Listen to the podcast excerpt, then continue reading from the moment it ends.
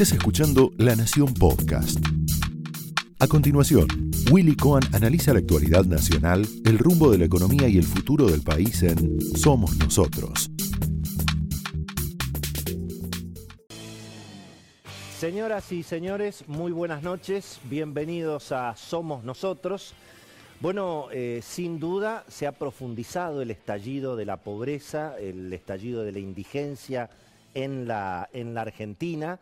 No hay ninguna duda que las cuarentenas tan extremas, tan indiscriminadas, con las que el gobierno enfrentó la pandemia el año pasado, terminaron de fulminar definitivamente la economía argentina, sobre todo al sector privado.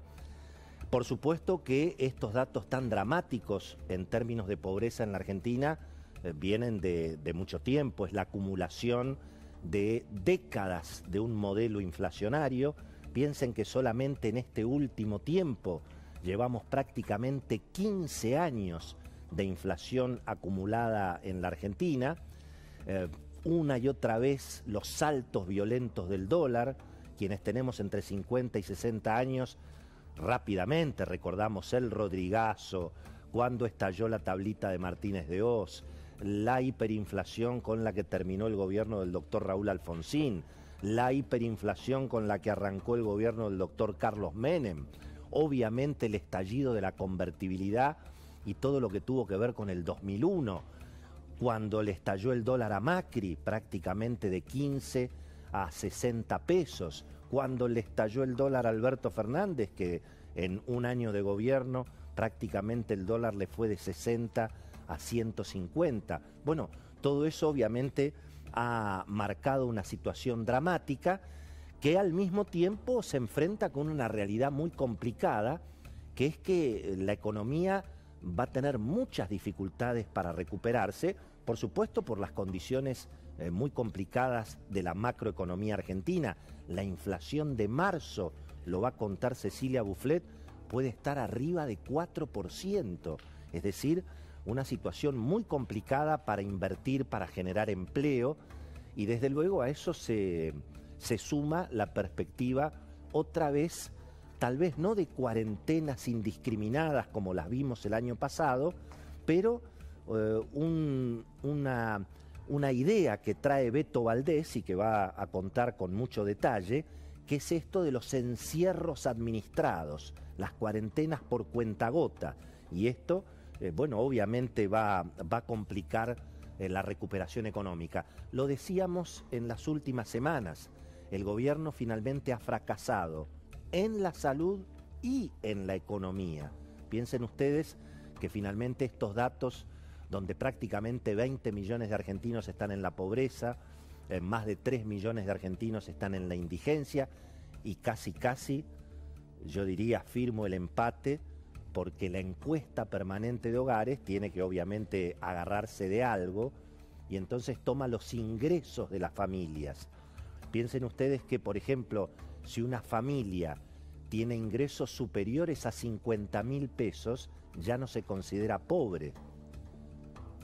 ¿Y usted cree que una familia que tiene ingresos de 60 mil pesos, 70 mil pesos, en el mejor de los casos, no es una familia pobre, 300 dólares, 350 dólares? De modo que ya se calcula que esta pobreza de 42% hacia fin del año pasado, el segundo semestre es lo que se conoció hoy, eh, piensen que hoy ya debe estar en 45% y camino obviamente, obviamente de 50%. Em, obviamente los números son dramáticos mirando a los más jóvenes. Prácticamente 60% de los chicos hasta 14 años están en esa, en esa condición.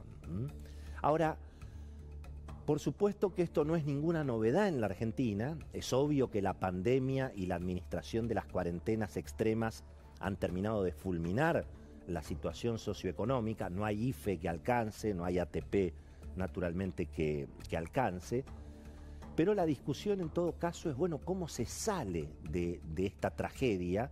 O en todo caso, ¿cómo dejamos de cavar ¿no? aquella famosa frase para, para salir de un pozo?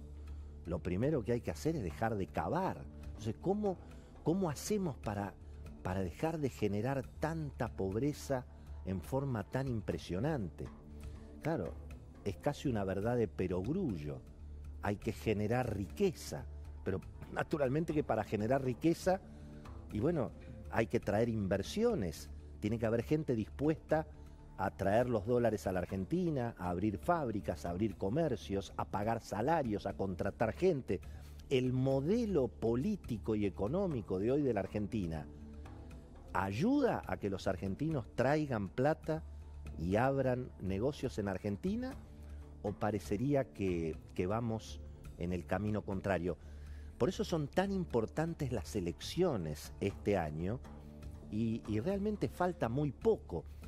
Ha empezado un manoseo bastante riesgoso respecto de las fechas electorales, también por supuesto eh, con, la excusa de la pandemia, hay allí mucha información, hoy Beto Valdés va a contar quién es quién, a quién le conviene que se posterguen las pasos, a quién no le conviene, qué pasó en la reunión muy bonaerense entre Máximo Kirchner y algunos referentes bonaerenses de Juntos por el Cambio, cómo quedó toda esa cuestión. Hoy vamos a contar obviamente, obviamente todos los detalles, pero en el fondo la carrera electoral ya está lanzada y no es un dato menor porque, porque todo indica que finalmente las elecciones este año serán en octubre, serán en noviembre, pero votar se va a votar. Y, finalmente si pasa lo mismo que viene pasando desde la recuperación de la democracia hace casi 40 años, eh, la realidad es que se van a contar los votos, y bueno, y ahí se va, en definitiva, el resultado de la elección va a terminar siendo un plebiscito a favor o en contra de Cristina. No, no en términos personales, a nosotros nunca nos gusta hablar en términos personales, estamos hablando de lo que representa Cristina políticamente, de lo que representa obviamente su espacio político, sus herederos, todos los sectores de izquierda que obviamente eh, se, referencian, se referencian en ella. Y esto es porque, bueno, finalmente Cristina ha copado el gobierno. Eh, lo que podríamos llamar la máscara de Alberto Fernández, como aquella máscara de Fernando VII, ¿eh? cuando estudiábamos la Revolución de Mayo.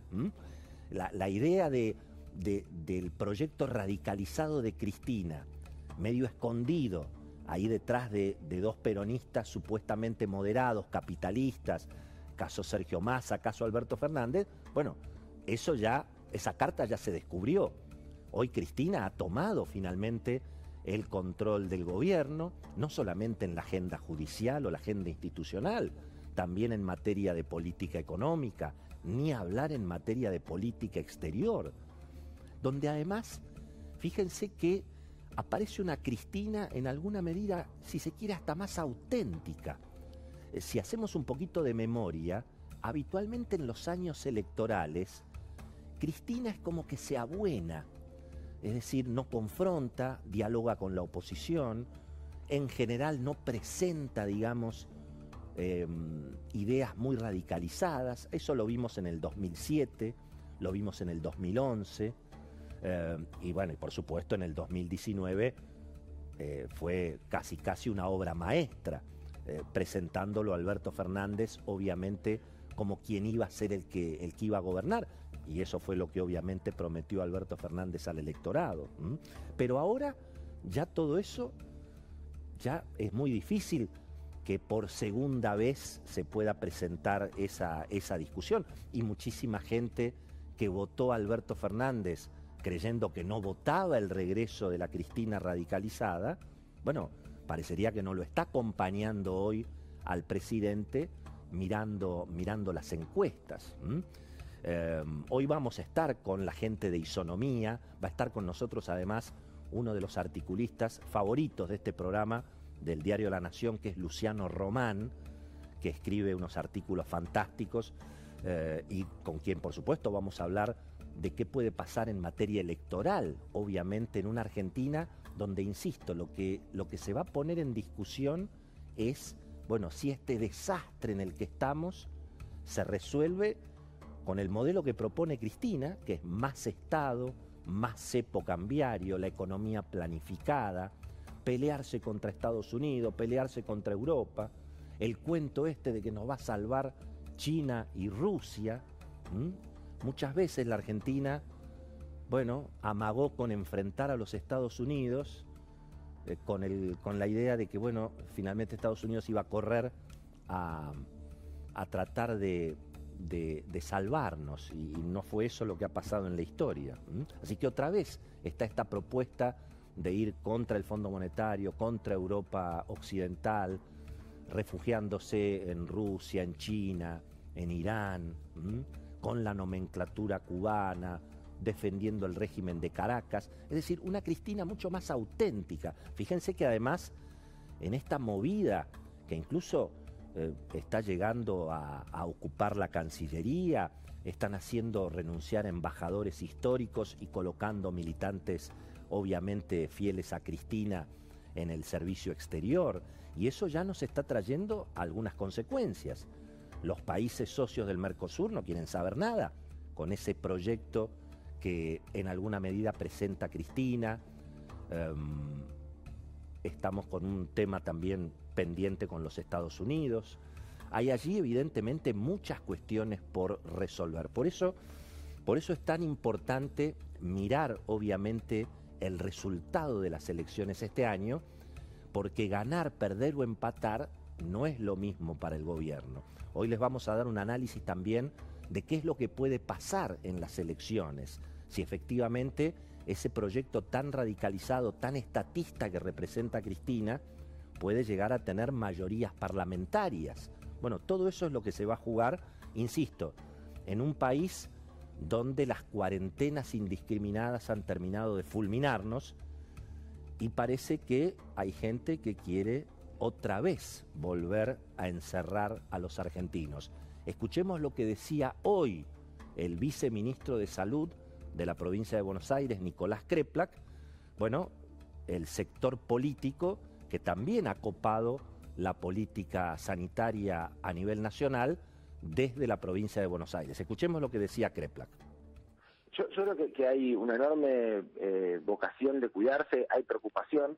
Eh, me parece que las medidas fueron, hasta ahora, por lo que yo vengo recibiendo, muy bien tomadas con la gente, eh, que saben que queremos cuidarnos, que, nadie, que nadie quiere llegar a la situación de aislamiento total, por supuesto, pero que entendemos que si hay que hacerlo, hay que hacerlo, digamos que, que la prioridad es la salud. Esto fue Somos Nosotros, un podcast exclusivo de La Nación.